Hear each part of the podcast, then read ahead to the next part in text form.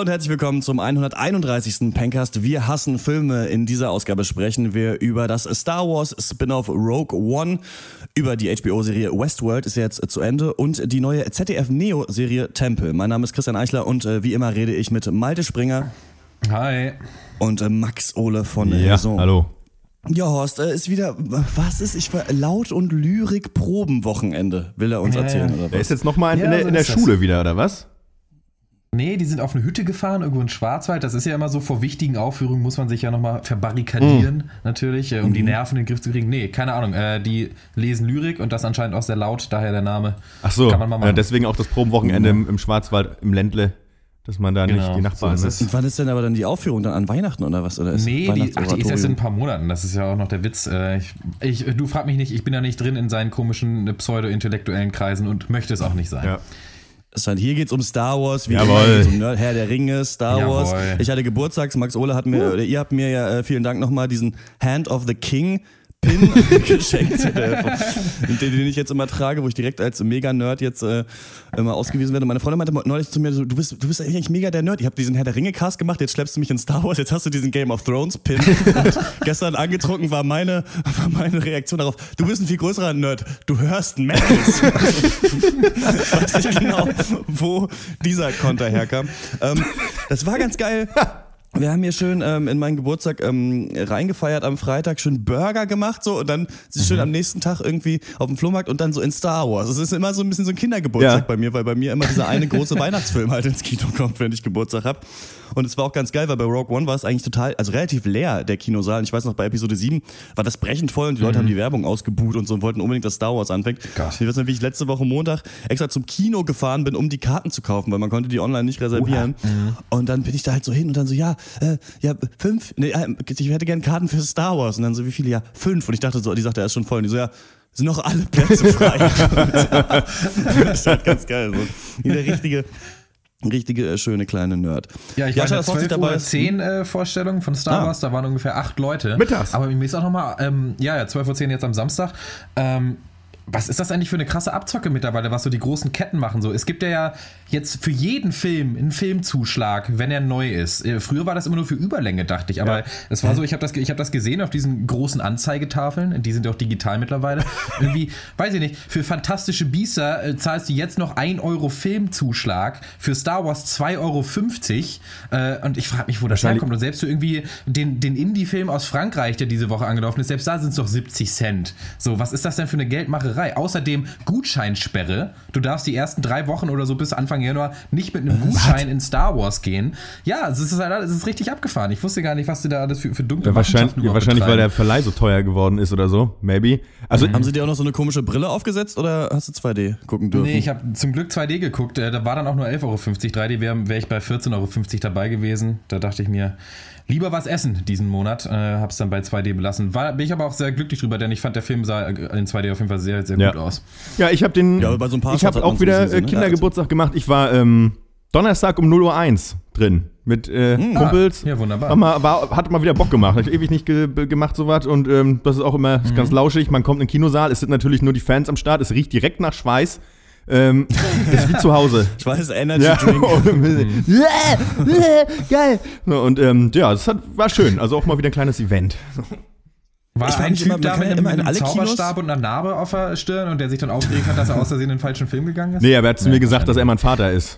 Aber dann, der, ich, ich habe ihn dann in einen anderen Kinosaal verwiesen. Kann man eigentlich in jedes Kino Sachen mit reinschmuggeln? Schon, Irgendwie oder? schon, also ich ja. weiß nicht, man Schon, geht da ja. immer vorher, holt man sich ein Bier und eine Packung Chips und packt die in den Rucksack und geht da rein und dann finde ich das immer so lustig, wenn dann danach die Leute das Kino aufräumen müssen. Da halt nur so Flaschen Sternburg rumstehen, so, die halt offensichtlich nicht im Kino gekauft Ja, ohne Mist. Das ist, man, man muss wirklich nichts kaufen. Obwohl ich habe mir diesmal äh, Popcorn genehmigt und ich, ich kaufe ja eigentlich immer nur in der Vergangenheit we- entweder gar kein Popcorn oder kleines und habe mir mal ein mittleres bestellt, weil es dazu die Cola noch dazu gab, den Liter natürlich. Ja, ja. Ähm, und dann Ja, habe ich 9,50 Geld gespart, so offensichtlich. Es ist offensichtlich billiger, das zu kaufen, als ein kleines Popcorn. Und wie groß ist ein mittleres Popcorn, Alter? Ohne Mist, wollen die mich umbringen oder was? Ich habe, glaube ich, Diabetes mittlerweile. Das ist echt, das ist echt. Alter, was ist los, ey? Naja, aber gut. Sie haben, vielleicht schämen sie sich jetzt auch mittlerweile langsam für diese Popcornpreise, dass sie gedacht haben, jetzt machen wir den Eimer aber richtig voll. Naja, gut. Mein Tipp ist ja süßiges und salziges Mischen. Falls Süßiges geht, und salziges. Ist ein kleiner. Süßi, Süßiges und. Salzes. so, wir haben äh, keine ähm, jetzt Hörerpost oder News, die äh, sonderlich besprechenswert sind, glaube ich. Hörerpost habe ich einfach nicht nochmal ins E-Mail-Postfach geguckt. Machen wir da mal anders. Aber wichtig ist, dass ihr uns schreibt oder eine Audionachricht äh, schickt, was euer Film des Jahres ist. Denn der nächste Cast, den wir aufnehmen, äh, wird dann der Film des Jahres. Cast am Weihnachten wird ja, so ein Off-Duty-Weihnachtsdings irgendwie äh, kommen wahrscheinlich. Und ähm, genau, schreibt uns an podcast.drpeng.de, was so euer Film des Jahres war. Denn ich muss sagen, wir müssen mal schauen, wie wir den Film des Jahrescast diesmal machen. Letztes Jahr hatten wir 16 Filme, die gegeneinander angetreten sind. Das ist dieses Jahr auf jeden Fall nicht drin. Also ich weiß Nee. nicht, ob wir 10 oder 8 machen oder so. Ob wir vielleicht mal, wie du vorgeschlagen hast, auch den schlechtesten Film des Jahres auch noch wählen wollen, müssen wir irgendwie mal schauen, was wir machen. Aber ähm, freue ich mich diesmal nicht so doll drauf wie letztes Jahr, weil ich ja war eigentlich relativ maues Kino, ja, aber das können wir dann äh, nochmal besprechen. Ähm, ich möchte äh, Michael nochmal danken, der äh, unterstützt uns jetzt mit äh, 5 Dollar auf äh, Patreon. Vielen, vielen, vielen Nice. Dank dafür, das hilft uns wirklich Dankeschön. sehr, freut uns auf mega. Und äh, die Sticker schicke ich dir dann äh, ja, am Montag raus. Und dann würde ich sagen, äh, gehen wir direkt in Medias Res und äh, sprechen über Rogue One, a Star Wars Story. Rogue, Rogue One, Star Wars.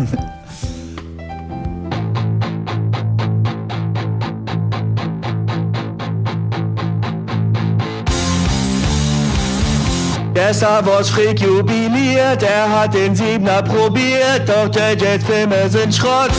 Es wird Zeit für Spin-off, Ben Mendelssohn ist im Cast und Ries Ahmed gibt Gas, ein Androide macht Gags, ein Japaner flex.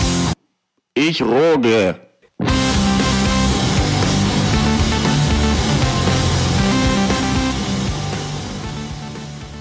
So, wie ihr wahrscheinlich äh, euch denken könnt, ähm, nach diesem Geburtstagswochenende habe ich nicht sonderlich viele Notizen, deswegen versuche ich jetzt aus dem Kopf zu erzählen, ähm, worum es in Ro Rogue One geht, aber so viel muss man eigentlich nicht sagen. Das einzige Nervige bei Star Wars ist immer, ähm, und ähm, ich habe ja äh, gerade erzählt, dass ich meine Freundin mit ins Kino geschleift habe, die noch nie einen Star Wars-Film überhaupt Oha. gesehen hat. Also für sie war Rogue One der erste. Und das ist schon lustig, dann Ja. den Leuten zu erklären, was es, und sie meint am Ende, ja, wie viele Filme gibt's denn so? Ja, ach, das war jetzt der achte Film, den es gibt. Und dann war so, okay, es gibt also diese alten, ne? Dann kamen ne, die neueren, die spielen aber davor. Dann Episode 7, der spielt wiederum nach den alten. Und jetzt der spielt zwischen Episode 3 und Episode 4. Das Wichtige, was man eigentlich ja nur über Rogue One wissen muss, muss ist, dass ähm, am Anfang von Episode 4 in New Hope ist ja Darth Vader auf dem Schiff, äh, Schiff von Leia Organa, um die äh, Pläne des Todessterns äh, wieder zurück zu ergattern. Sie packt die aber in den äh, Druiden R2D2 und der reist dann nach Tatooine, ne? Und dann fängt die ganze Geschichte an. Und ähm, die Macher von äh, Star Wars, also vor allem Disney, die ja Lucasfilm gekauft haben, haben sich ja gedacht, neulich, als sie es gekauft haben, okay, wir machen jetzt alle zwei Jahre so einen normalen Star Wars-Film und äh, dazwischen immer diese Spin-off-Filme. Nächstes Jahr kommt Episode 8, dann kommt dieser Han Solo-Film und in diesem Film Rogue One geht es darum, wie wurden eigentlich die Pläne des Todessterns äh, damals ergattert. Und das Interessante ist, und da muss ich auch ähm, nachher nochmal ähm, das nochmal ansprechen, dass dieser Film ist ein bisschen so, weil wir gerade einen Herr, Herr der Ringe-Cast ja gemacht haben, als würden sie nochmal so einen Herr der Ringe-Film machen, wo erklärt wird, warum Gandalf nicht einfach auf diesen Adlern äh, nach, Mount Doom geflogen ist und den äh, Ring da reingeschmissen hat. Weil man hat sich ja immer schon gefragt, das war ja fast so ein Meme auch, ich glaube auch in dieser Family Guy Star Wars Folge kommt es drin vor, so dieses, warum war, ist da so ein dummer Fehler im Bauplan des Todessterns, dass man da einfach reinballert und dann explodiert das Ding und tatsächlich in diesem Film wird's erklärt. Äh, die Hauptrolle spielt äh, Felicity Jones, sie ist Jin Erso und ihr Vater gespielt von Mats Mikkelsen, Galen Erso, der hat äh, den Todesstern quasi gebaut, der ist der Architekt und ähm, der wird äh, von Ben Mendelssohn, ist so ein General im Imperium quasi entführt, um die, ähm, die, ähm, den Todesstern zu vervollständigen, die, äh, den Bau zu beenden. Sie kann fliehen und ja, führt so ein Leben, das äh, kriegen wir nicht so richtig mit im Film, weil es einen Zeitsprung gibt, irgendwie ja in so einer Rebellenorganisation und irgendwo und dann wird sie aber aufgegriffen von den Rebellen und soll ähm, ja Kontakt eigentlich aufbauen zu ihrem Vater, denn er hat eine geheime Nachricht geschickt von so einem Todesstern, von einer großen Waffe, die das Imperium hat und so weiter. Und dann haben wir ja so ein Himmelfahrtskommando eigentlich aus so ganz unterschiedlichen Typen, einem abtrünnigen äh, Piloten des Imperiums gespielt von Reese Ahmed, den kennen wir einmal aus äh, Nightcrawler, da war er der Sidekick von äh, Jake Gyllenhaal und natürlich aus der Serie äh, The Night Of, hat mich sehr gefreut, dass er mit dabei ist.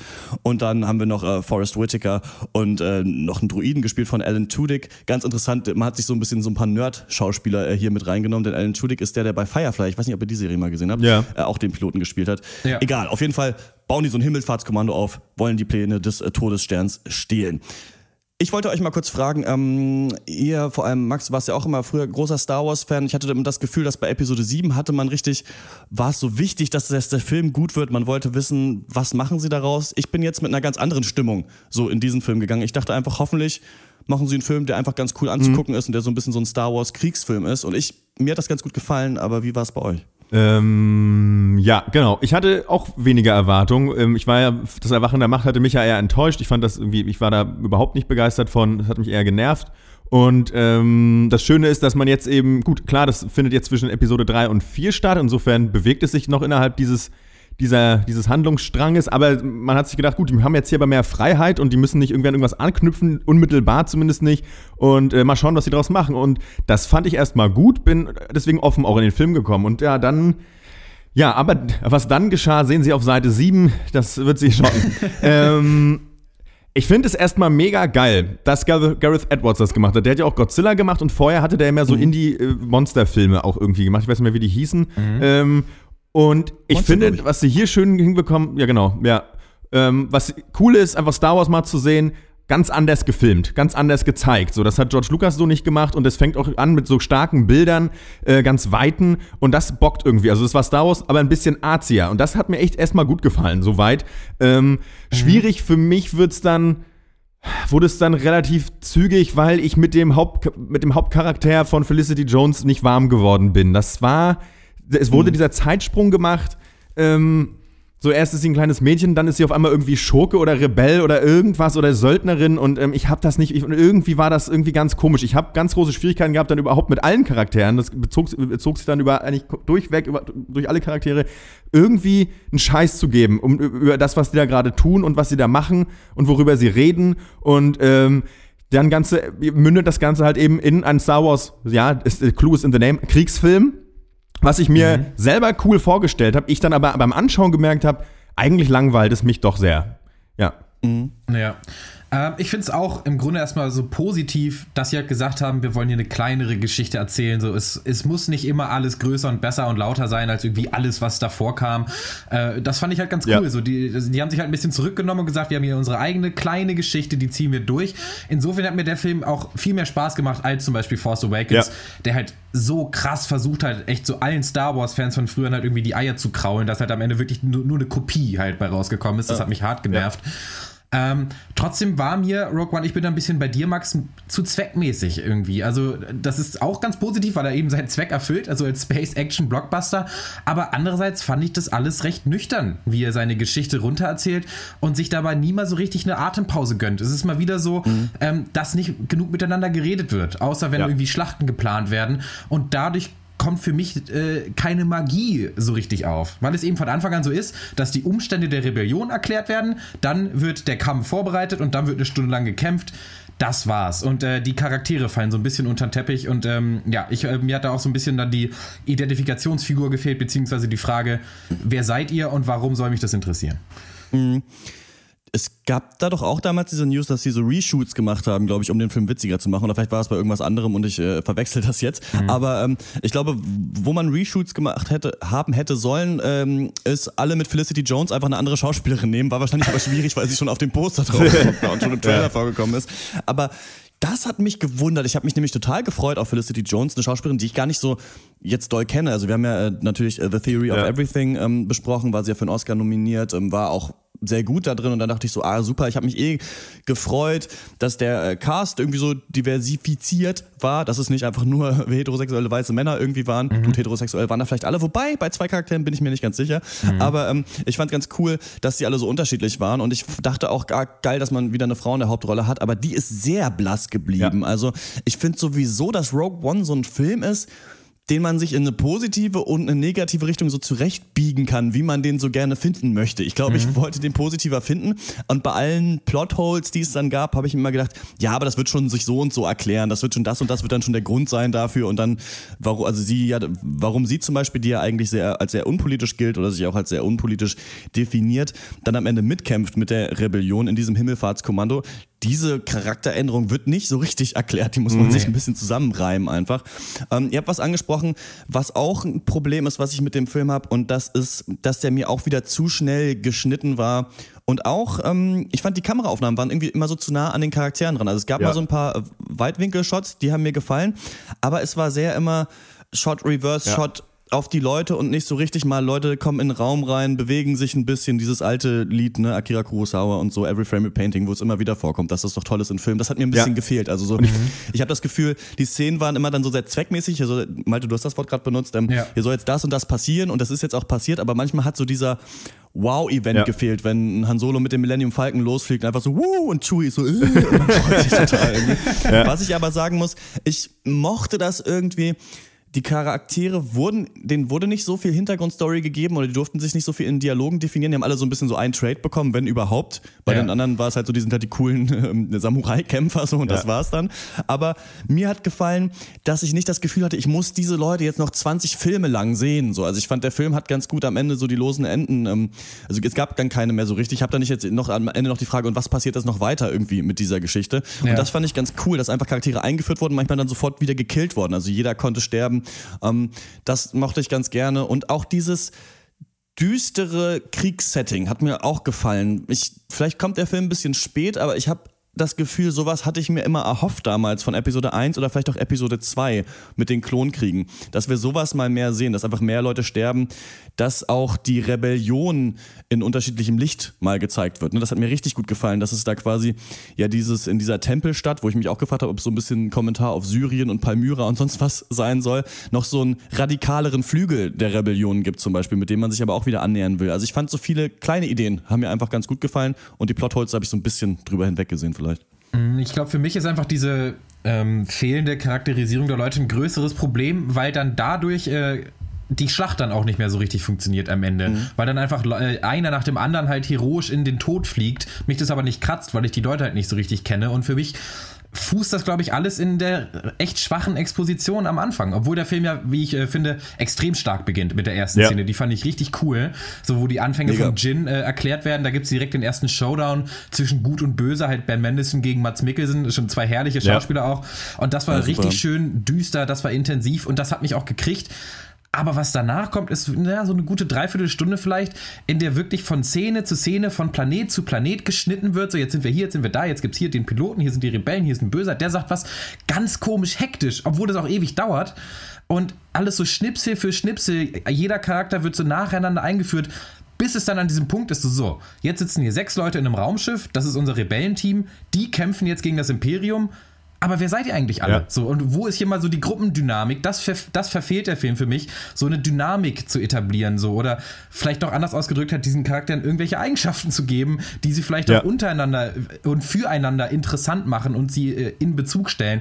Denn an sich waren das halt äh, sechs Atzen in einem Flugzeug Ja. kämpfen. Und äh, das war, ja, finde auch- das war für mich so der große Ich finde auch, das ist dem Film überhaupt nicht gelungen, denn äh, jeder Mensch, ob es jetzt im echten Leben ist oder im Film, trägt hinter seiner Stirn irgendwie so ein ganzes Universum an irgendwie Erfahrung und was er sich daraus geknüpft hat und hat irgendwie auf, einen Auftrag oder irgendwelche Ziele. Und das ist hier, finde ich, nicht rübergekommen. Man hat einfach Leute, ja, der eine arbeitet schon für die für Rebellen, die Protagonistin, die weiß noch nicht so richtig. Dann hast du irgendwie zwei Asiaten und irgendwie noch ein paar andere Leute und noch ein Roboter natürlich, weil wir bei Star Wars sind. Aber er es macht, es hat für mich keinen Sinn ergeben. Die hast, für mich wirkte das so zusammengeklaubt und das macht innerhalb dieses Universums vielleicht ein bisschen Sinn, aber es hat sich nicht organisch angefühlt. Und das ist für mich schon ein bisschen schwierig. Organisch auch das Stichwort bezogen auf was du schon angesprochen hast, Christian. Die Kamera immer viel zu nah an der Fresse.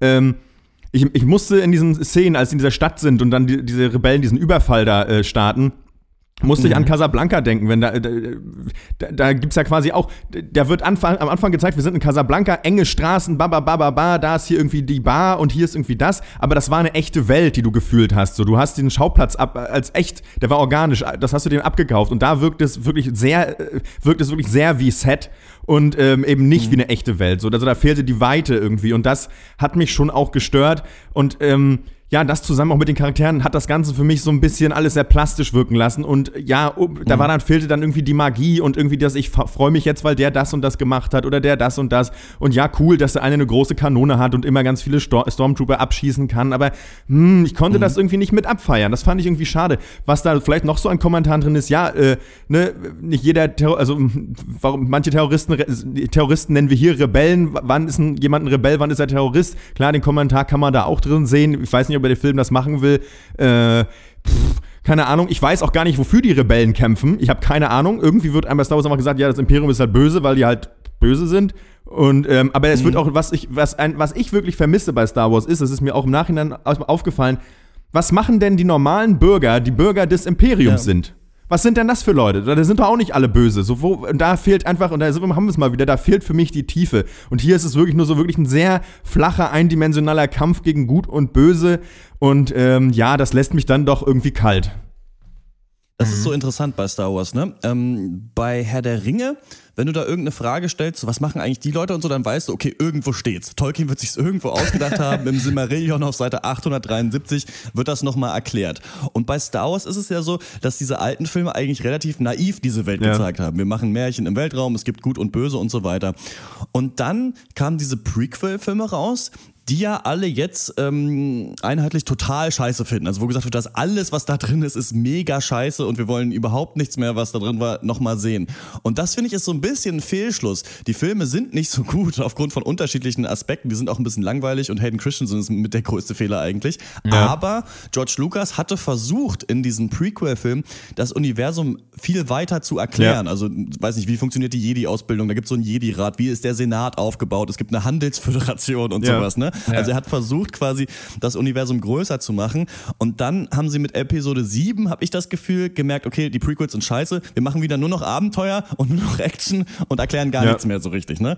Also und ähm, hier fand ich aber hat man hat man dann doch klar siehst du nicht die normalen Menschen, die da äh, Bürger sind unter dem äh, Imperium, das sie unterjocht, aber du siehst so ein bisschen, wie ist die Rebellion aufgebaut und ich fand das eigentlich vom Storytelling und auch von der Geschichte, die hier geschrieben wurde, ganz clever in verschiedenen Punkten, dass sie dann eben im Rat zusammensitzen und und halt äh, Jin Erso vielleicht nicht trauen können, dass sie mhm. sagt, die Pläne sind da und da. Warum sollten wir der glauben und sowas, ne?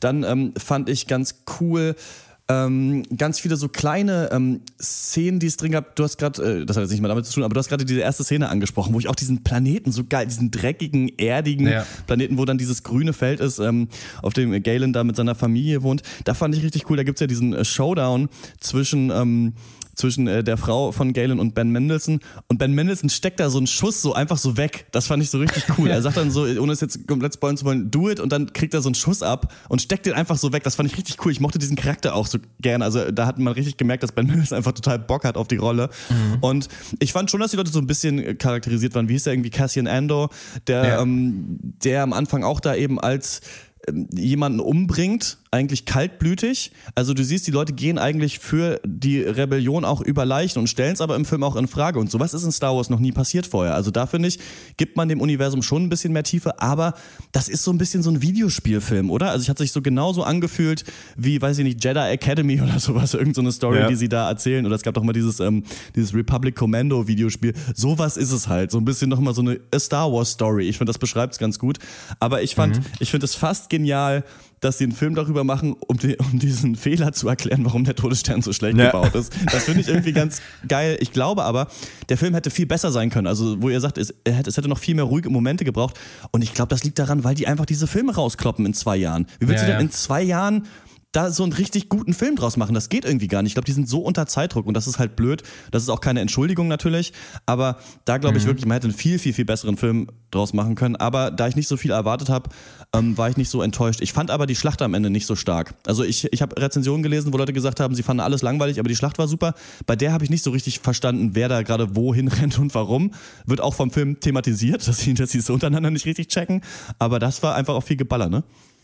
Die war ein bisschen zu lang gezogen, aber da muss ich auch nochmal rausstellen, dass ich das Setting da extrem geil fand. Dieser Tropenplanet ja, Scarif, ja. das war für mich eigentlich ein Geniestreich. Ich habe vorhin irgendwie von äh, Syrien geredet. Ich hatte da so leichte Vietnamkrieg-Images oder ja. so. Irgendwie habe ich so ein bisschen dran gedacht. So unter so, Palmen irgendwie oder Pearl Harbor, genau. Und auch dieser dunkle Turm halt inmitten von Palmen und Sandstränden fand ich herrlich. Aber auch nicht nur das, eigentlich das muss man dem Film auch zugute halten, wie lässig einfach der dir ein sagenhaftes Setting nach dem anderen kreiert und vor die Füße wirft, ohne da so ein großes Hackmack drum zu machen. Also andere, schlechtere Filme hätten da, glaube ich, nochmal fünf Establishing-Shots hintereinander rausgehauen und erstmal zwei Minuten lang nur abgefilmt oder so. Aber hier einfach so, zack, wir sind im nächsten Setting, das sieht alles mega geil aus, deal with it quasi.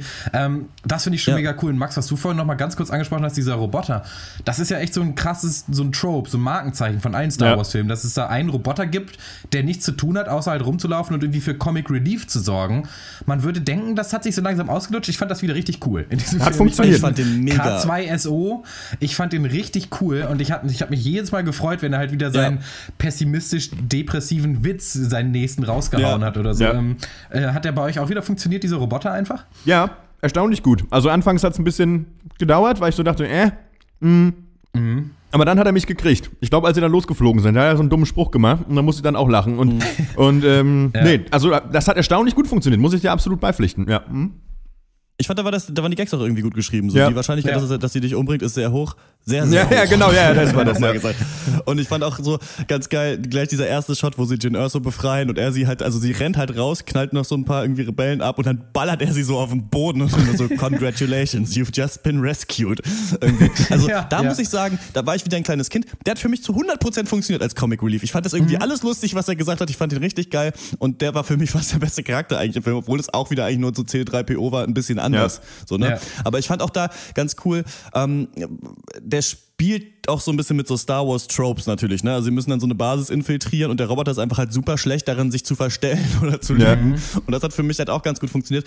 Was ich mich nur frage ist, ich habe neulich mal so ein Video angefangen zu gucken auf YouTube, wo jemand äh, sagt halt, warum Episode 7 ultra schlecht ist. Und da sind ganz oft halt so diese Shots verglichen zwischen den alten Star Wars Filmen und dem neuen. Also dass der neue quasi diese einfach dich zwingt zu glauben, das ist Star Wars, einfach weil er Shots rekreiert aus den alten Filmen. Also ähm, zum Beispiel Luke Skywalkers X-Wing versinkt im Sumpf und äh, Finns ähm, TIE Fighter versinkt so in der Wüst, im Wüstensand oder sowas. So ganz viele Sachen. Und hier hattest Ja. du ja auch wieder so einen langen Schacht in so einem Turm und so weiter, wo jemand fast runterfällt. Und ich freue mich ich habe mich ein bisschen kindlich wirklich gefreut, dass es mal so ein Star Wars-Film ist, der so einfach ein bisschen Kriegsfilm ist, ein bisschen dreckiger, ein bisschen düsterer ist. Aber ich weiß nicht, wenn wir jetzt jedes Jahr so einen Film kriegen, diese Bilder sind irgendwann auch sind durch. absolut, ne? ja. Also am Anfang fliegt einer mit einem Raumschiff auf den Planeten und dann gibt es da wieder das Kind, das mit ihren Zieheltern da wohnt und so weiter. ne? Das haben wir jetzt auch schon drei, Ja, vier Mal ja. alles gesehen. Auch den Todesstern möchte ich bitte nicht nochmal sehen in einem Film. Also ja, das ist so ein bisschen die Frage. Ne? Ähm, was ich ein bisschen halbherzig fand, äh, war, dass ich hatte eigentlich erwartet, dass, ähm, weil, sie, weil es eben mehr Kriegsfilm ist, dass es auch deswegen der Krieg selber ein bisschen ernster dargestellt wird und das Sterben. Das wurde ja einmal angeschnitten, als da irgendwie so ein Kind auf der Straße liegt und das gerettet werden muss.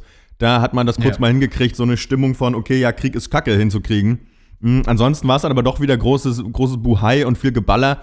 Ähm, da bin ich wieder ein bisschen enttäuscht, weil ich selber mittlerweile so das Gefühl habe, wenn ich mir die Welt angucke und so weiter, ich möchte eigentlich, dass egal welcher Film das ist, ob das Fantasy ist oder Science Fiction, dass jede Kriegsszene so ist wie bei James Ryan der Anfang. Dass du weißt, das ist richtig schlimm. Das ist die absolute Hölle. Ja. Und dieses, das, weil das, weil das ist- irgendwie, ja. das soll nicht der Unterhaltung dienen. Für mich nicht. Und das ist, und deswegen penne ich die letzte halbe Stunde halt ein, weil klar, das sieht auf jeden Fall gut aus. Ähm, aber wenn du das einfach nur so zeigst, dann ist es für mich, ich kann das weder ernst nehmen, noch ist das, finde ich, feier, also mittlerweile feiere ich das halt einfach nicht mehr so ab. Wahrscheinlich mit zwölf hätte ich da halt, weiß ich nicht mehr, auf die Schenkel geklopft und mich gefreut, aber ja. Ähm, ja, für mich ist das nur die große Langeweile. Ich habe auf die Uhr geguckt, dachte, okay, fuck, jetzt geht's noch eine halbe Stunde. Schönen Dank. Ja. Ähm, ja, es ist, ach, nee. Ja, ich bin, äh, ich fand die eher nicht so gelungen, die Kampfszene am Ende, weil sie sich so ewig hinzieht, weil dann noch drei verschiedene Stationen durchlaufen werden müssen. Einer muss noch unbedingt einen Stecker irgendwo reinstecken, damit hier eine Tür aufgeht und dann eine Strickleiter runterfällt oder was auch immer. Ja, ja. Also, ähm, und dann muss das Schild geöffnet werden, damit da hier noch äh, eine Transmission gemacht werden kann. Und das sind alles so, und das alles halt im Zuge dieses Kampfes, warum das, also wodurch der, der, der dann eben auch eine Stunde ging einfach. Und das war halt so ein bisschen Ja. unnötig. Das war so das große Finale und äh, also mich entertaint es noch, äh, Max, obwohl ich dir dabei pflichte, dass man da vielleicht so langsam mal ein bisschen kritischer mit umgehen muss mit diesen ganzen Bildern.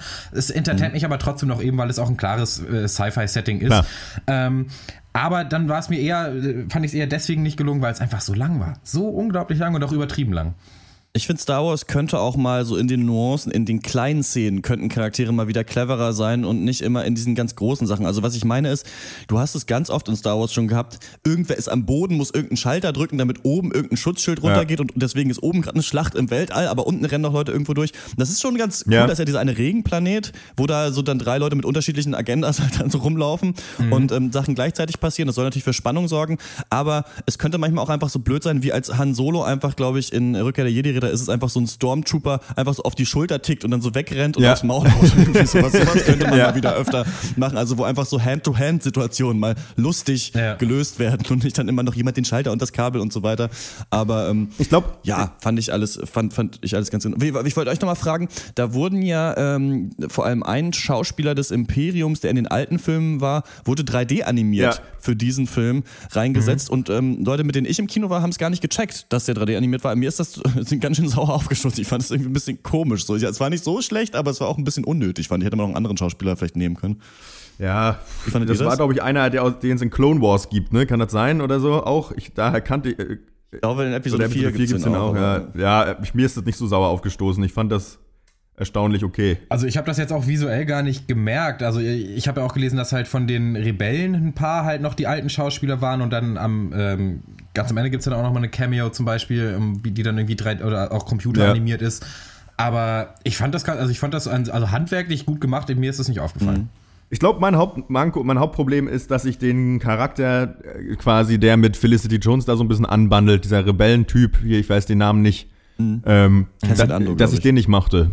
Weil ich habe ich, ich Ja. hab das nicht geschnallt, wer das ist. Ich habe, als er das erste Mal die Szene, die Bühne betreten hat, wusste ich nicht, dass der wichtig ist. Und ähm, deswegen habe ich, ich habe das schon, ich habe das ja auch verstanden, dass der, der bringt dann ja kaltblütig jemanden um. Aber ich wusste gar nicht, wer ist er denn? So, was will er? So, was, ist, was ist das? Und das hat sich für mich den ganzen Film durchgezogen. Ich fand den eher blass. Ich habe die Wandlung, die er dann für sich ja, da, äh, diese Charakterveränderung, die er dann da für sich durchmacht im Film, die ist mir nicht, das ist für mich nicht rübergekommen. Für mich war der eigentlich eher zu blass. Und ähm, der hätte es, glaube ich, für mich noch retten können. Aber äh, ja, war halt nicht. Na ja, gut. Das ist Ja. aber für mich Ich auch fand das- dasselbe ich- wie bei Felicity Jones. Ich Ja. fand die äh, an sich nicht schlecht, äh, schauspielerisch, aber die hatten einfach alle nichts zu tun in dem Film. Und ich meine, ähm, also ich meine jetzt schauspielerisch, also die, die hatten nicht mal einen richtig guten Dialog. Und dann ganz am Ende oder äh, gegen Ende, wo dann Felicity Jones und eben der andere, der männliche Hauptcharakter, dann endlich mal das erste Gespräch führen, sind es halt so leere Phrasen, die irgendwie bedeutungsschwanger sein sollen, die sich der Film aber dann nicht verdient hat, weil man die Leute bis dahin noch gar nicht kennengelernt hat. So, das hat also, das soll dann alles sehr tiefgründig. Ich was, was sagt er denn da? irgendwie? Also ja, du bist nicht die Einzige, die alles verloren hat und halt solche Sachen Ja. und so. Ja, ich, äh, wen hast du denn verloren? Erzähl's mir doch. Am besten vor einer halben Stunde. Dann weiß ich jetzt, was du meinst. So, ja. Mir hat das ganz gut gefallen. Immer so in, in so kleinen Sätzen einfach nur auf so eine Hintergrundgeschichte ähm, Licht geworfen, ohne die richtig zu erklären. Ich fand irgendwie ganz, ich, ich mochte auch so diesen, diesen Anfang, mochte ich total gerne, dass wir sind jetzt auf dem Planeten, jetzt sind wir da und sowas. Wir sind hier gerade im Krieg, hier passieren Sachen so. Das fand Ja. ich irgendwie ganz cool, als wie es sonst immer ist, dass man halt so eine ganz gemächliche Reise macht. Aber ja, kann ich verstehen, wenn das kein, der Film nicht im Star Wars-Universum gewesen wäre, hätte ich es vielleicht auch irgendwie kritischer gesehen, aber irgendwie fand ich das total angenehm, äh, wie sie diesen Film gemacht haben. Ein bisschen zu schnell geschnitten, hätte man viel besser noch machen können, aber mich hat das eigentlich so befriedigt, wie das jetzt war. Ähm, ich sehr negatives Feedback habe ich auch gelesen online. Ähm, ja, ich, viele Leute haben ja, fanden ja den siebten ganz, ganz, ganz toll und äh, den jetzt schlecht. Bei mir sieht es umgekehrt aus. Ähm, ich gebe äh, siebeneinhalb Punkte für ähm, Rogue One A Star Wars Story. Mir hat der gut gefallen, ich kann dir empfehlen, aber ich sehe auch die ganzen Probleme, die der Film hat. Ja, ich meine, äh, ich hatte da trotzdem keine schlechte Zeit im Kino, eben weil er, das habe ich ganz am Anfang erwähnt, trotzdem mich sehr äh, so, zweckmäßig, aber trotzdem gut unterhalten hat. Und ich finde es auch einer der schönsten Blockbuster dieses Jahr. Also äh, insgesamt weit weg, ähm, also äh, visuell meine ich, weit weg von so manchem Desaster, das wir schon ertragen mussten. Ich wollte halt nur einfach mehr. Ich wollte, ja, von fast jedem Charakter einfach noch mehr. Und deswegen hat mich der Film unterhalten, aber nicht gefesselt, nie so richtig reingezogen. Es war dann irgendwie, ja, solide Berieselung und ähm, dafür gebe ich 6,5 von 10. Jo, äh, für mich auch mehr Berieselung. Ich hätte mir auch mehr gewünscht. Ähm, ja, weiß ich nicht. Von mir gibt's fünf Punkte. Ja. Rogue One ist aber jetzt in den deutschen Kinos. Ähm, wenn ihr den gesehen habt, dann äh, schreibt uns eine Mail an äh, podcast.drpeng.de. Und ihr habt den alle gesehen, also schreibt jetzt mal wirklich äh, eine Mail. so, wir kommen zu äh, Temple. Sehr wohl.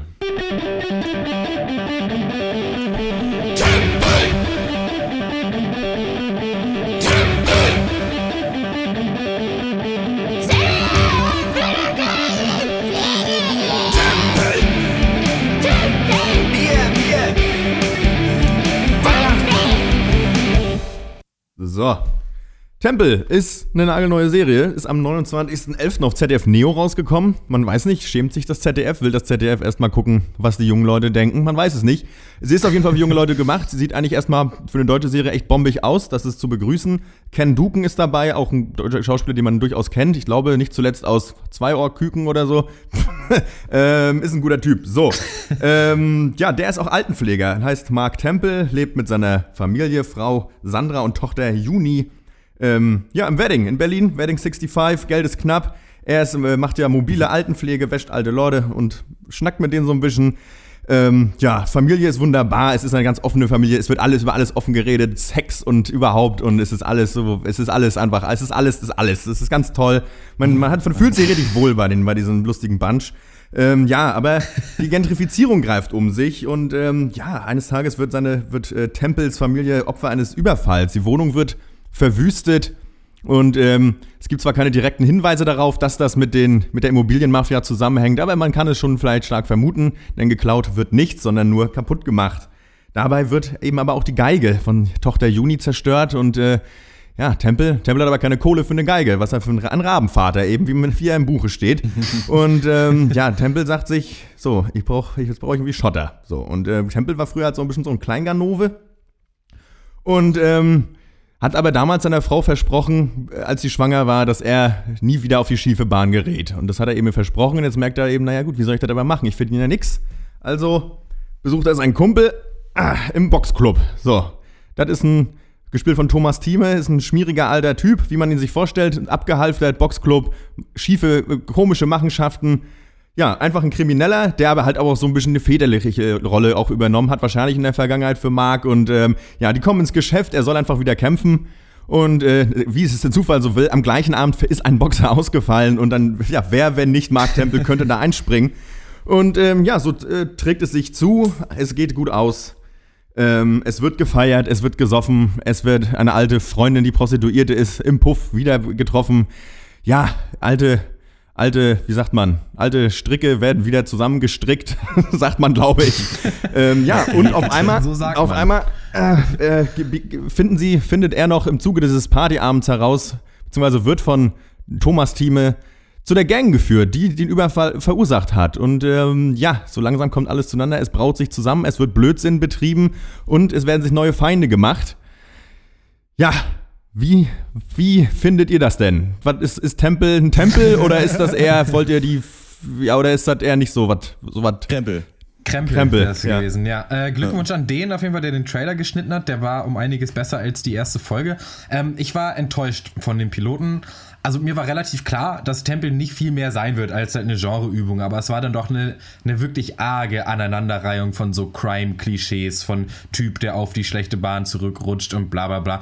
Ähm, zum Glück habe ich aber die zweite Folge noch hinterher geguckt ja. und die war echt um einiges besser und zwar also sogar so gut, dass ich jetzt auch fest vorhabe, das zu Ende zu gucken, denn es ist ja auch nur eine sechsteilige Miniseries. Sechs mal 30 Minuten ist ein tolles ja. Format, finde ich, ist insgesamt kürzer als ein Herr der Ringe-Teil. ähm, und das ist auch ganz, äh, ganz gut geplant gepaced einfach. Also das ist schon so Schlag auf Schlag. Wenn man mal sieht, wo so Breaking Bad nach der ersten Staffel war und Tempel nach 30 Minuten, dann merkt man schon, was hier halt angeschlagen wird äh, für eine Geschwindigkeit. Trotzdem habe ich auch das Gefühl, dass, okay, das bezieht sich jetzt mehr auf die zweite Folge, dass sich auch Zeit genommen wird für die Charakterisierung. Das fand ich schön. Die, die Szenen mit ähm, Mark Temple als Altenpfleger zum Beispiel, die fand ich super. Ja. Und auch äh, Ken, Ken Duken, der Mann mit dem besten Namen der Welt, macht ja auch eine sehr gute Figur eigentlich. Ähm, ja, ich glaube, das ist ein typisches Pilotproblem, ähm, was, äh, was man der Serie jetzt erstmal attestieren kann. Wie siehst du das, Christian? Ja, ich habe das jetzt heute Morgen hier so nebenbei geguckt beim Frühstück, weil ich wusste, wir machen Cast. Ähm, sah alles toll aus, fand ich alles in Ordnung. Du hast die Szene als Altenpfleger, da, ähm, das war ein bisschen einfühlsamer. Das Problem ist halt immer, es ist nicht so leicht in Deutschland, weil man kauft es irgendwie nicht so richtig ab, dieses Gangstermilieu. Weiß ich nicht, wenn das dann mhm. irgendwo in L.A. ist, glaubt man sofort oder Chicago ja. oder sonst was, dass da diese krummen Machenschaften mhm. sind und die Leute da Koks vom Tresen ziehen in irgendeinem Stripclub und irgendwelche Rockerbanden. Es gibt das ja auch alles in Deutschland, aber es ist natürlich schwer, weil die Serie so ein bisschen äh, leichtherzig, lighthearted sein will, aber gleichzeitig eben dann auch so knallhart. Ich fand ähm, die Szene im Boxclub auch gut. Ich fand das den Typ, der der seinen Chef, äh, diesen Boxtrainer ähm, spielt, der hat mir richtig gut gefallen. Auch dessen Sohn Adrian, den fand ich glaube ich mit am besten. Diesen Typ, mhm. weiß ich, wo sie jemanden herbekommen haben, der auch so ähnlich aussieht wie Tom Schilling mit Schnurrbart. ähm, Und ich fand das alles ganz solide, das anzuschauen, muss aber sagen, nach der ersten Folge dachte ich mir so, ist mir relativ egal. Also wir haben, ich habe es hier mit einem Kumpel geguckt, wir haben es gesehen und dann war so, ja, also mich interessiert das jetzt nicht unbedingt, was da noch weiter passiert ähm, in dieser Serie. Ich bin jetzt Ja. aber auch nicht, äh, manche Leute freuen sich ja schon, es geht um Gangster, es geht um Boxen, da bin ich dabei, da muss ich eigentlich immer eher gehen. Und mein größtes Problem war, dass einfach seine Tochter und seine Frau ungefähr, ich hatte das Gefühl, die Schauspieler sind ungefähr gleich alt. Also Ja. ich bin da überhaupt nicht drauf klargekommen. Ich fand, die sahen sich auch alle überhaupt nicht ähnlich. So, also man hat irgendwie gar nicht abgekauft, dass es seine Tochter ist. Das hat mich total rausgezogen. Aber an sich, Soundtrack und Aufmachung und ähm, wie man da reingelassen wird in die Story, hat mir ganz gut gefallen. Aber ähm, ich weiß nicht, ich würde da mal Malte den Rest gucken lassen und dann kannst du mir nochmal erzählen, ob, ob sich das lohnt am Ende. Äh, es ist nicht das deutsche Breaking Bad, es ist aber auch nicht so schlecht. äh. Ja, ich finde, ich habe auch nur den Piloten bis jetzt gesehen und der hat mich dann zum Ende hin erst enttäuscht. Die Serie prescht ganz gut vor und ich finde auch, wie Malte, wie du gesagt hast, äh, hat ein gutes Pacing und deswegen konnte man konnte ich mir das trotzdem angucken, obwohl ich gemerkt habe, ah okay, aha, noch ein Klischee, noch ein Klischee, aber es ist eben auch nur Pilot. Ähm, und ich denke, ich gebe der Serie auf jeden Fall noch eine Chance, weil es ist eben das fucking Pilotproblem. Was sollen sie machen? Ähm, vielleicht hätte man ihn ein bisschen weniger klischeehaft gestalten, gestalten können. Ähm, ja, aber erstmal, aber ich kann da jetzt erstmal so richtig nichts dran schlecht finden. Also klar, ich hätte mir den besser gewünscht, aber es ist erstmal okay. Ich bin jetzt erstmal gespannt, wie es weitergeht. Ich glaube, davon würde ich dann noch mein finales Urteil auf je also abhängig machen. Ich bin jetzt erstmal nicht direkt abgeturnt. Ähm, und vor allen Dingen interessiert es mich, weil äh, das Schöne ist, es ist von vornherein begrenzt, es sind sechs Folgen, a 30 Minuten, wunderbar. Also das ist auch so, also der Einsatz für mich ist auch relativ gering. Ähm, und ich bin einfach auch gespannt zu sehen, was sich Leute hier ausgedacht haben, weil ich finde es auch wie Christian, ähm, man kauft es in Deutschland immer wenig ab, irgendwie so Crime, krasse Gangstergeschichten, obwohl es sie natürlich genauso gibt. Und ähm, da interessiert es mich auch einfach, was die Schreiber sich haben einfallen lassen. So, ähm, mal gucken. Ja. Ja, da musst du, du brauchst deine eigene Identität, die dann irgendwie auch an den Ort gebunden Ja. ist. Es muss dann auch irgendwie durchkommen, dass wir hier im Berliner Ghetto sind und nicht in einem x-beliebigen Ghetto. Aber Christian, wenn du sagst, das geht hier irgendwie im Boxen und, äh, und äh, Krimi und da, äh, da bin ich schon wieder raus, da sage ich ja klar, das kann, das ist, ist auf jeden Fall so, weil einfach weil die Story, die hier äh, gezeigt wird, die ist Reißbrett und das hat man so auch schon hundertmal gesehen. Aber so das Milieuabbild, das sitzt hier. Das finde ich richtig gut. Also so diese Zwischentöne, das macht die Serie schon sehenswert, gerade in Folge 2. Da gibt es sehr viele so prägnante Szenen. Ähm, die Mutter freundet sich mit so ein paar richtig dummen Atzen irgendwie im, im Treppenhaus an. Ähm, die Tochter ähm, redet mit ihrem Freund und äh, unterhalten sich einfach mal drei Minuten so ganz befreit und ungeniert halt über Sex. Sie ist auch schwanger. Ähm, irgendwie, dann gibt es eine Szene mit Marc auf Arbeit, irgendwie mit einer alten Frau. Der haben sie die Fenster zugenagelt und sie sagt dann, ja, meine Fenster sind jetzt zu, dabei bin ich doch ein Sonnenkind oder so. Da, das ist eine richtig coole Line, fand ich. Und da kommt richtig viel Authentisches kam darüber. Ja. Aber ähm, ja, das ist halt eben am Ende doch alles sehr Standard, düster, Anti-Held, Drama. Das wurde halt vor zehn Jahren so schon produziert in den USA. Ich finde, das macht aber auch nichts. Man kann sich da ruhig auch mal was viel, irgendwie erstmal viel abgucken, dann davon lernen und es dann irgendwann besser machen. Und ähm, solange du irgendwie es schaffst, dir auch noch eine eigene Identität aufzubauen, und das hat sie äh, angefangen zu schaffen in Folge 2 und ich denke, das wird besser werden. Ähm, noch in den späteren Ja, man Folgen. hat auch dann das Gefühl, in Deutschland gibt es kein Genre außer Langeweile, Familie sitzt am Esstisch und alle streiten Ja. sich so ungefähr. Ne? Also wenn da irgendwas Ja. mal in so eine. Genre-Richtung Ja. geht, ist es ja schon cool. Genau, ist es ja schon okay. Ich fand, dass die Szenen und die Sets ziemlich gut gebaut waren, weil die alle düsterer waren, als sie in echt wären, aber das hat zur Stimmung halt beigetragen. Also wie diese alte Frau da in ihrem Zimmer sitzt, wo fast gar kein Licht mehr reinkommt und sich da Mhm. er, er dann einen Joint da lässt, damit sie ihre Schmerzen ertragen kann. Das fand ich gut. Auch dieser Boxclub, dieses Hinterzimmer und so, das fand ich, ähm, man tut da schon das Nötigste, um es dann doch so düster und kriminell wirken zu lassen, das äh, Berlin von heute. Ja, Tempel ist jetzt, ähm, ich glaube, man kann es fast schon ganz gucken auf äh, zdf.de ähm, in der Mediathek. Ich glaube, so zwei, drei Folgen fehlen noch.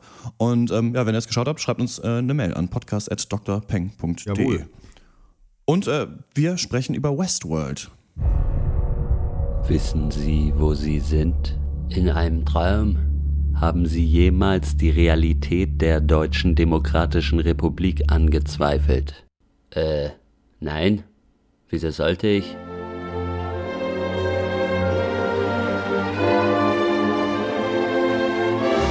Hallo? Guten Tag, wo finde ich denn bei Ihnen die Bananen? Sie sind wohl einer von den Neuankömmlingen. Kommen Sie, ich führe Sie mal herum.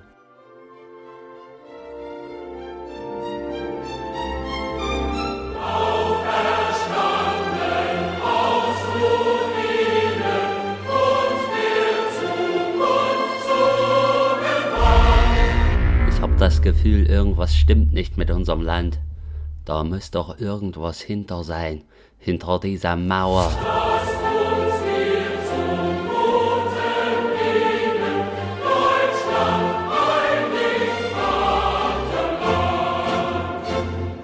Erleben Sie ein noch nie zuvor dagewesenes Abenteuer. Ostworld.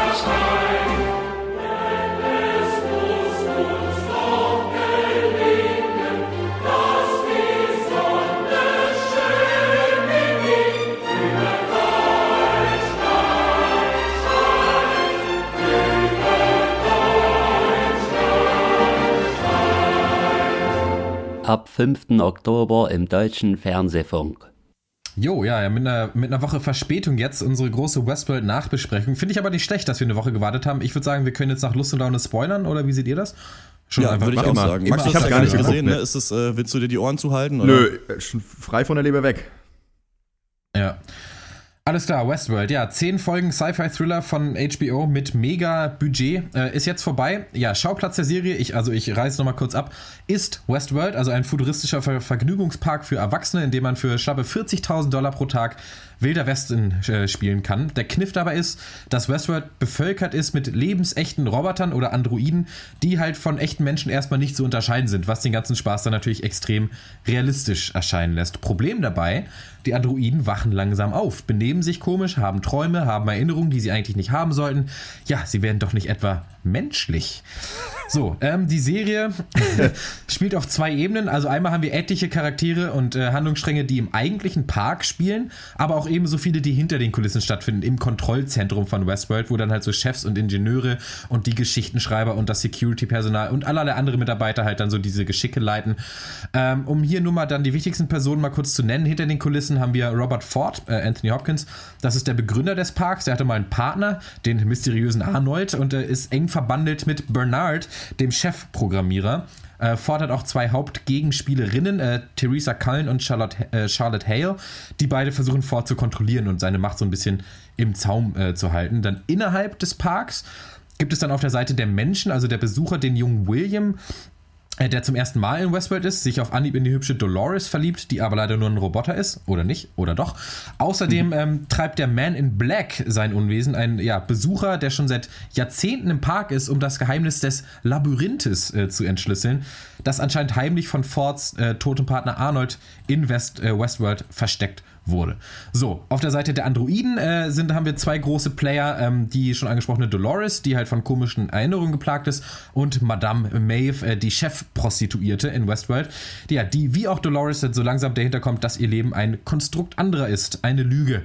Ja, und dann mit Hilfe von zwei dulligen Mitarbeitern von Westworld, äh, die sie erpresst, äh, versucht ihr Schicksal in die eigene Hand zu nehmen.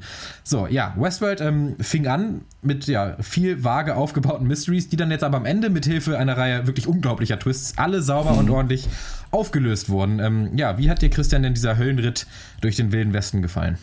Ja, ich muss sagen, ich, mich hat das einfach nicht gepackt, diese Serie. Nie so richtig. Also ich, ich mag das gerne, wenn Serien nicht komplett hochgeladen werden. Hier sind alle zehn Folgen, binge das durch und morgen musst du das kennen, sonst bist du nicht mehr nicht cool genug. So ungefähr wie bei Stranger Things, wo man schon so auf so Zeitdruck, "Äh, fuck, ich muss jetzt acht Folgen gucken, damit ich im Internet mitreden kann. So, ich finde das gut. Jede Woche eine Folge. Man hat Montag was zu gucken. Fertig. Da gab es ja die andere große HBO-Serie in diesem Jahr, The Night Of, und da habe ich mich immer richtig gefreut.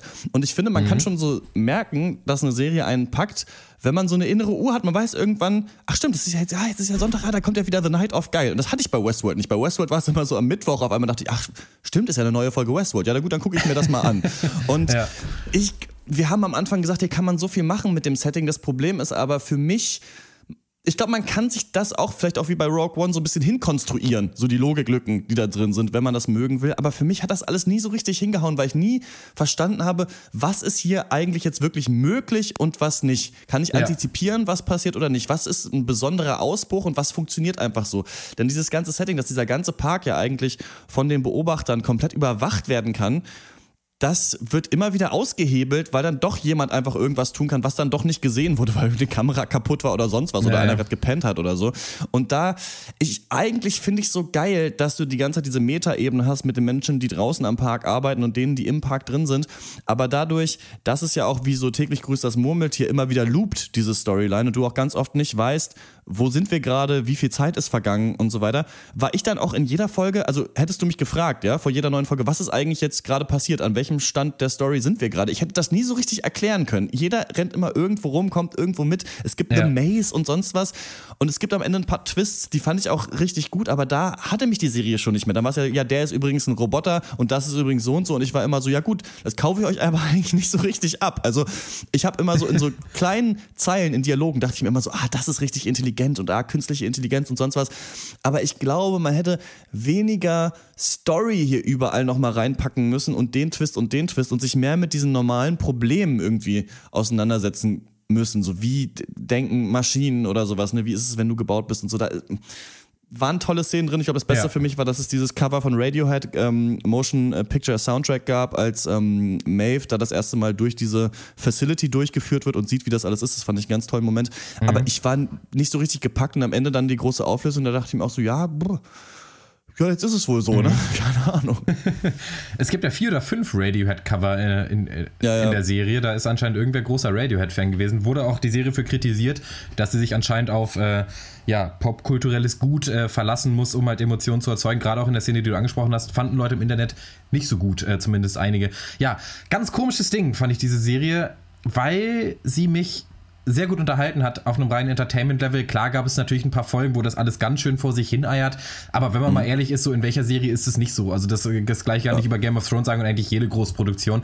Trotzdem bin ich am Ende überhaupt nicht zufrieden und der Punkt ist, glaube ich, die Erwartungshaltung. Ich habe einfach erwartet, dass ich hier mehr bekomme als eben nur einen solide erzählten Thriller. Und Westworld war aber nur das. Und du hast es angesprochen, Christian, zu viel Story im, im Nachhinein betrachtet, läuft einfach die komplette Staffel auf nichts weiter raus als einfach eine Handvoll Twists und ein geiles Ende. Und das kann ich begrüßen, weil ich sowas mag. Ich mag Twists und geile Enden. Aber dadurch sind, ist sehr viel anderes verloren gegangen. So, wo waren sie denn so die intelligenten Aussagen über Androiden und Menschen, über Bewusstseinsfindung, über irgendwas anderes? Wo waren die Charaktere, die irgendwie mehrdimensional waren, in die ich irgendwie meine Emotionen investieren kann? Was ich in Westworld sehe, sind eigentlich so 20 Bauern, irgendwie, die 10 Stunden lang über ein Schachfeld gezogen werden, damit halt am Ende ein richtig geiler, überraschender Move ausgeführt werden kann. So, und das, das war es dann aber. Und das ist zwar gut, aber das ist nicht das, was ich von der Serie wollte, denn was ich wollte, ist was tiefgründigeres. Und ich glaube nicht, dass die Serie so intelligent ist, wie man sich das dann am Ende zurechtredet. So, und ich im Endeffekt glaube ich auch nicht, dass sie so viele tiefgründige Sachen zu sagen hatte. So, keine Ahnung, das ist für mich ein ganz komisches Gefühl, weil die super gut gemacht ist und weil ich Spaß beim Gucken hatte. Ich hatte auch noch so für sechs Folgen lang, habe ich mich auch noch immer drauf gefreut, ist dann aber irgendwann abgeflaut und keine Ahnung. äh, Woran ich immer denken musste, war der Film Lucky Number 11, den ich ja mega abfeiere. Es ist einer meiner Lieblingsfilme. Da ist es, der Film ist auch so konstruiert, ähm, dass da, da gibt es ein Mysterium, das hinter allem steht und man reiht überhaupt nicht, was passiert, bis dann am Ende die Auflösung kommt und dann zack, alle Puzzleteile fügen sich zusammen zu einem großen Bild und dann ist es so ein Mind-blown-Moment und ich denke mir so, geil, Ja. das ist ja richtig fett. Und da habe ich mich gefragt, warum das bei Westworld nicht, warum ich da nicht genau dasselbe Gefühl hatte. Und ich glaube, weil es einfach als, als Serie dann nicht so gut funktioniert. So, weil du halt viel zu lange im Dunkeln tappst, halt sechs Stunden lang, bis dir dann die Erklärungen um die Ohren gehauen werden und die sind dann nicht mal besonders äh, nachvollziehbar auf, einem logischen, auf einer logischen Ebene. Ja, das sah auch, das sah alles so toll aus, ne? Dieses ganze, dieses ganze Setting da im Hintergrund mit diesen Glasscheiben und wie die Menschen da, oder diese, äh, diese Roboter gebaut werden, wie es diesen Keller gab, wo diese alten Androiden noch rumstehen, dieses Western-Setting, was es da alles noch für ähm, Dörfer gab und Handlungsorte und dann wird der Park nochmal umgegraben und auch jede Szene mit Anthony Hopkins war schon geil. Ja. Er hat das schon super gespielt, aber ich dachte immer nur so, ich soll das hier nicht so richtig verstehen, damit sie dann nachher sagen können, ja, das war übrigens so und so. Das war jetzt der große Genau. Twist, den, den wir jetzt äh, vorhatten. Und manchmal kam der einfach von irgendwo und ich hab's, man konnte nicht so antizipieren. Aber scheinbar gab es ja die riesige Internet-Community. Die Leute haben sich auf dem Reddit die Finger blutig geschrieben und dann die ganzen Twists schon vorausgesehen und sonst was und kleine Hinweise. Also für manche Leute scheint das so ein neues Lost gewesen zu sein bei mir war das irgendwie nicht. Ich weiß nicht, vielleicht war das mir auch nicht witzig genug oder spaßig genug. Ich bin, ich hatte keinen Charakter, den ich jetzt wirklich so richtig gerne mochte, außer vielleicht Bernard, fand ich noch am interessantesten eigentlich. Ja. Aber ich hatte auch da immer das Gefühl, dass ich überhaupt nicht weiß, auch wie die Leute überhaupt heißen, wenn du mich gefragt hättest. So, also ich war da wirklich,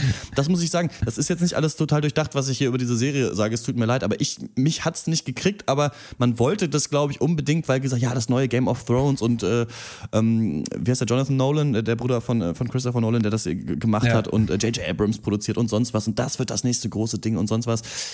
Ja, ich fand vor allem dass ich, ähm, dass das manchmal so zu viel des Guten war, wie billig dann, also dieser ganze Maeve, diese ganze Maeve-Storyline, das hat man überhaupt nicht verstanden, finde ich. Sie macht dann da diese Revolution und diese zwei dusseligen Chirurgen so, die kaufen ihr dann alles ab und machen es einfach ohne, lassen sie da alle Leute umbringen und dann kann man da einfach durchgehen. Also das war so ein bisschen, so wie wenn bei Star Wars einfach jemand mit so einem Blaster auf so eine Tür schießt und dann ist die offen, weißt du? Bei Star Wars Ja, glaube ja, ich, weil ich genau. immer denke, ja, das ist alles nicht so durchdacht, das, das klappt dann da halt, das, weil es ein Actionfilm ist. Aber bei Westworld, was ja so intelligent sein soll, da Ja. funktioniert es dann halt genauso am Ende und das war halt so ein bisschen blöde einfach für mich, ja. Also die nächste Staffel kommt ja dann erst, ähm, ich weiß nicht, ob es 2018 erst ist, also das dauert jetzt noch ein bisschen, bis die nächste Staffel kommt. Dann soll es, glaube ich, noch einen extra Park geben, irgendwie Sci-Fi World oder sonst was.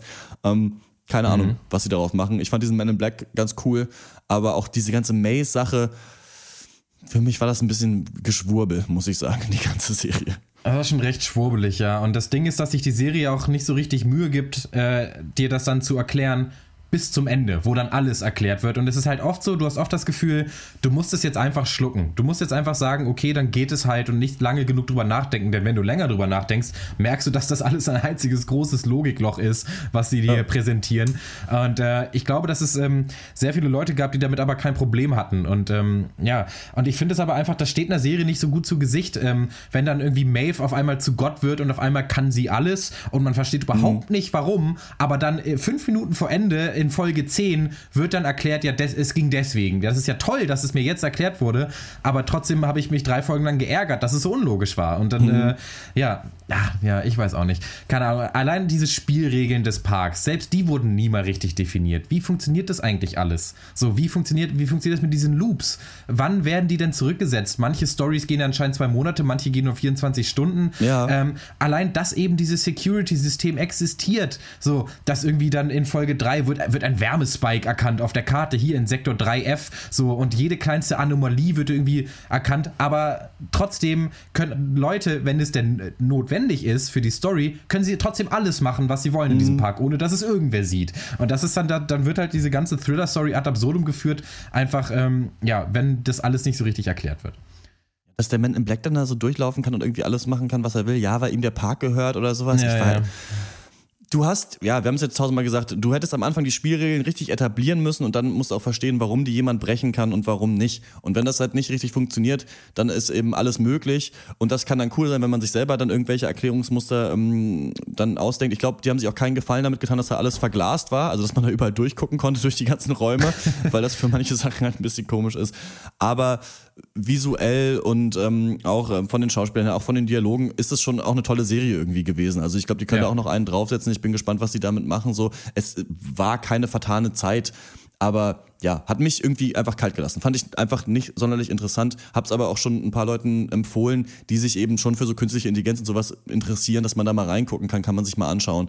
Aber meine neue Lieblingsserie ist es nicht geworden, ist ein bisschen schade. Aber ja, wenn ihr das äh, gesehen Ja. habt, schreibt uns gerne mal, ähm, wie ihr das fandet. Westworld gibt's ja ganz unterschiedliche Meinungen im Internet. Max, ich weiß nicht, wie viel hast du geguckt? Hast du nur die erste Folge gesehen? Ich habe nur die erste Folge oder? gesehen. Und Du äh, bist ja eigentlich so Western, ich bin ja auch überhaupt kein Western-Fan, ne? das ist ja noch so eine Sache, vielleicht, die einen da reinholen kann, aber du ja, warst dann aber mich hat das, so mich hat, nee, mich hat das war, na, war nach der ersten Folge schon abgeturnt, weil ich da mich hat dann irgendwie wenig gegriffen und ich habe das Hm. klingt albern, aber ja, nee, nee, so ein bisschen was was Malte sagt, bilde ich mir ein Gefühl zu haben und ich ich guck's jetzt auch nicht. Also ich, auch was ihr jetzt gesagt habt, das ist jetzt irgendwie nicht, dass ich hier sage, oh, da gucke ich jetzt noch mal rein. Nee, interessiert Mhm. mich eigentlich nicht. Die Bohne. Ich finde sowieso, ähm, dass man bei vielen Serien dann, ich weiß noch so bei True Detective, ne? Da wusste ich Ja. genau, kann ich jetzt wahrscheinlich noch erzählen, was in jeder Folge so ungefähr passiert, die es gibt von diesen acht Folgen, so, ne? Bei Westworld hat er keinen Plan, also was da, was da wann, wer da wo war und warum. Egal. Äh, wenn ihr Westworld gesehen habt, schreibt uns mal eine Mail an podcast.drpeng.de und äh, wir kommen zur Abschlussrunde. Dankeschön, Dankeschön, das war's mit dem Pancast. Filme, Filme, den ganzen Tag nur Filme. Ihr habt wohl kein richtiges Leben. Hey, du kleine Frechdachs, na und ob? Wir haben viel über Movies getalkt, doch wir wissen noch nicht, was uns so passiert ist, seit dass wir in der Abschlussrunde drüber reden.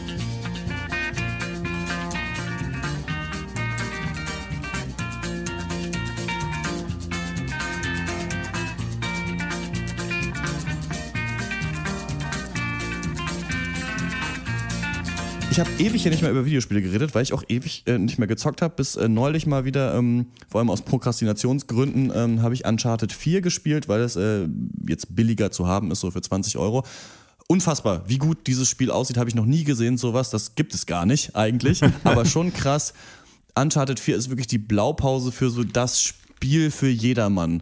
Also da musst du echt nie mal auch nur eine Sekunde nachdenken, wie man da jetzt irgendwo hochklettert, wie man dieses Rätsel lösen muss. Bei den Rätseln vielleicht so ein bisschen, aber es ist krass, wie doll sich eigentlich dieses Spiel von selbst spielt. Das ist ja so ein bisschen Spiel wie ein Film und die Geschichte ist cool und die Sets sind toll, aber das ist wirklich, ähm, wenn man sieht, dass Videospielentwicklung, weiß ich nicht, mit Dark Souls oder sowas in so eine Richtung geht, wo es halt du dich richtig reinfuchsen musst, ist das halt wirklich so für jedermann. Sieht toll aus, aber du hast auch danach das Gefühl, nach zehn Stunden, dass du das eigentlich selber nicht gespielt hast, so richtig dieses Ja. Spiel. Also ganz interessant, aber äh, von der Grafik ist es äh, unglaublich. Ähm, Naughty Dog, die Entwickler haben jetzt auch Last of Us 2 angekündigt. Das ist besser, diese Last of Us Serie, weil da diese Schleichpassagen und so wirklich auch schwierig sind und Bock machen und du richtiges Gameplay eben hast. Bei Uncharted musst du so ein bisschen ballern, kannst auch ein bisschen schleichen, aber irgendwie kommt man da nie so richtig rein, also spielt sich äh, ja wie so ein Film. Ist, also hat mich auch mit einem komischen Gefühl so wie, so wie Westworld verlassen, weil ich total beeindruckt war und zwischenzeitlich dann äh, mich gefragt habe, was mache ich hier eigentlich? So irgendwann kann die Konsole das glaube ich selber spielen für sich selber und sich selber kaufen und dann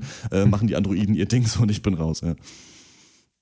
Ja, ich habe den neuen Tim Burton-Film mir angeguckt, ähm, Miss Peregrine's Home for Peculiar Children Boah. oder zu Deutsch die Insel der besonderen Kinder.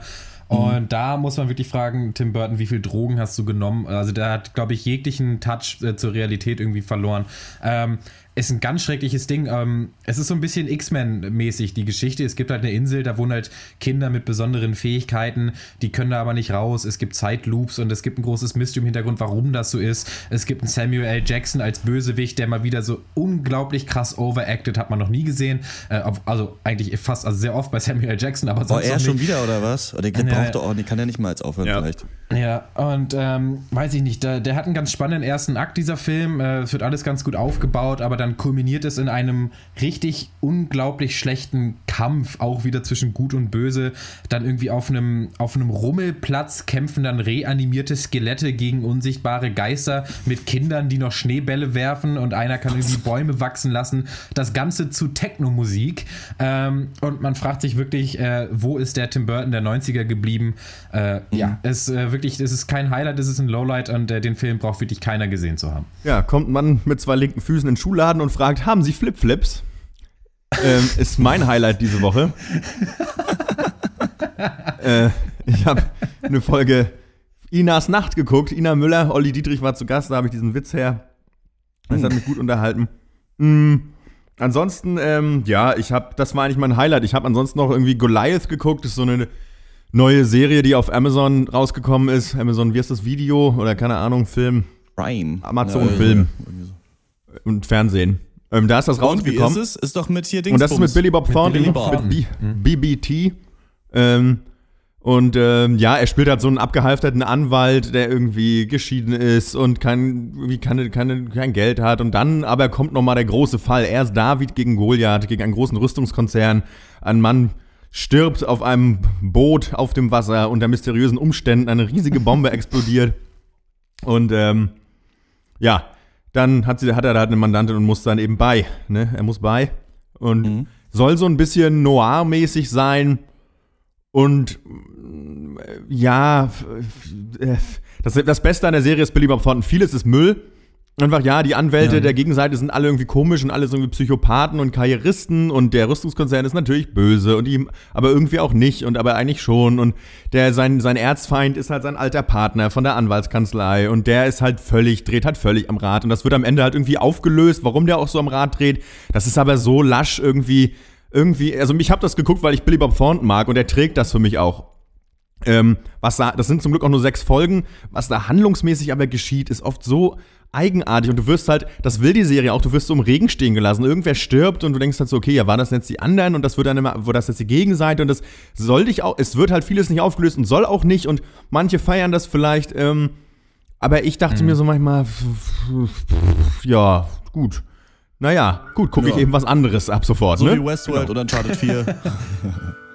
ja. genau, also für dich keine Empfehlung für äh, Goliath. Ich dachte ja, da wird es um äh, die Gargoyles gehen, aber ist ja leider Ja, nicht da so. ging's ja schon mal los. ja. vor 1000 Jahren. So, dann würde ich sagen, das war's von uns äh, für diese Woche. Wir hören uns wieder im 132. Äh, Pencast. Das ist dann der Film des Jahres. Vorher gibt's noch einen Weihnachts-Off-Duty und noch einen Transform Off Duty und dann äh, reicht's auch mal mit den Off Duties und mit den Pankers für dieses Jahr. Dann hören wir uns im nächsten Jahr wieder. Oder euch, denn dann bin ich nämlich gar nicht dabei für die ersten beiden Monate. Aber das gibt's dann. Ihr findet uns auf Facebook, äh, facebook.com slash der Pencast. Da gibt's lustige GIFs und Links zu den Casts. ganz, ganz toll in eurem Social Media. Außerdem äh, freuen wir uns über euer Feedback. Diskutieren eure Meinung gerne im Cast. Also schreibt uns eine Mail. podcast.drpeng.de ist die Adresse und schreibt uns mal euren Film des Jahres. Was wäre für euch der beste Film, den ihr in diesem Jahr gesehen habt? Denn äh, ganz viele Leute, auch mit denen ich äh, immer so rede, die jetzt nicht äh, einen eigenen Film-Podcast haben und den ganzen Tag nur über Filme reden, die wissen das gar nicht. Die haben nichts Gutes gesehen dieses Jahr, habe ich so das Gefühl. Wenn man Leute fragt, ey, was hast du im Kino gesehen, was war geil? So, pff, ja, Deadpool vielleicht. So, ne? Also keine Ahnung. Ähm, schreibt uns das mal. podcast.drpeng.de könnt ihr uns auch äh, auf Twitter schreiben, at der Pencast oder direkt Nachricht auf äh, Facebook. Und na klar, jetzt äh, am Weihnachten ne, rufen viele zu Spenden auf und natürlich auch wir. Patreon.com slash der Pencast ist die Adresse, da könnt ihr uns mit ein paar Euros unterstützen. Das war's von uns. Bis zum nächsten Mal. Ciao. Ciao. Ciao.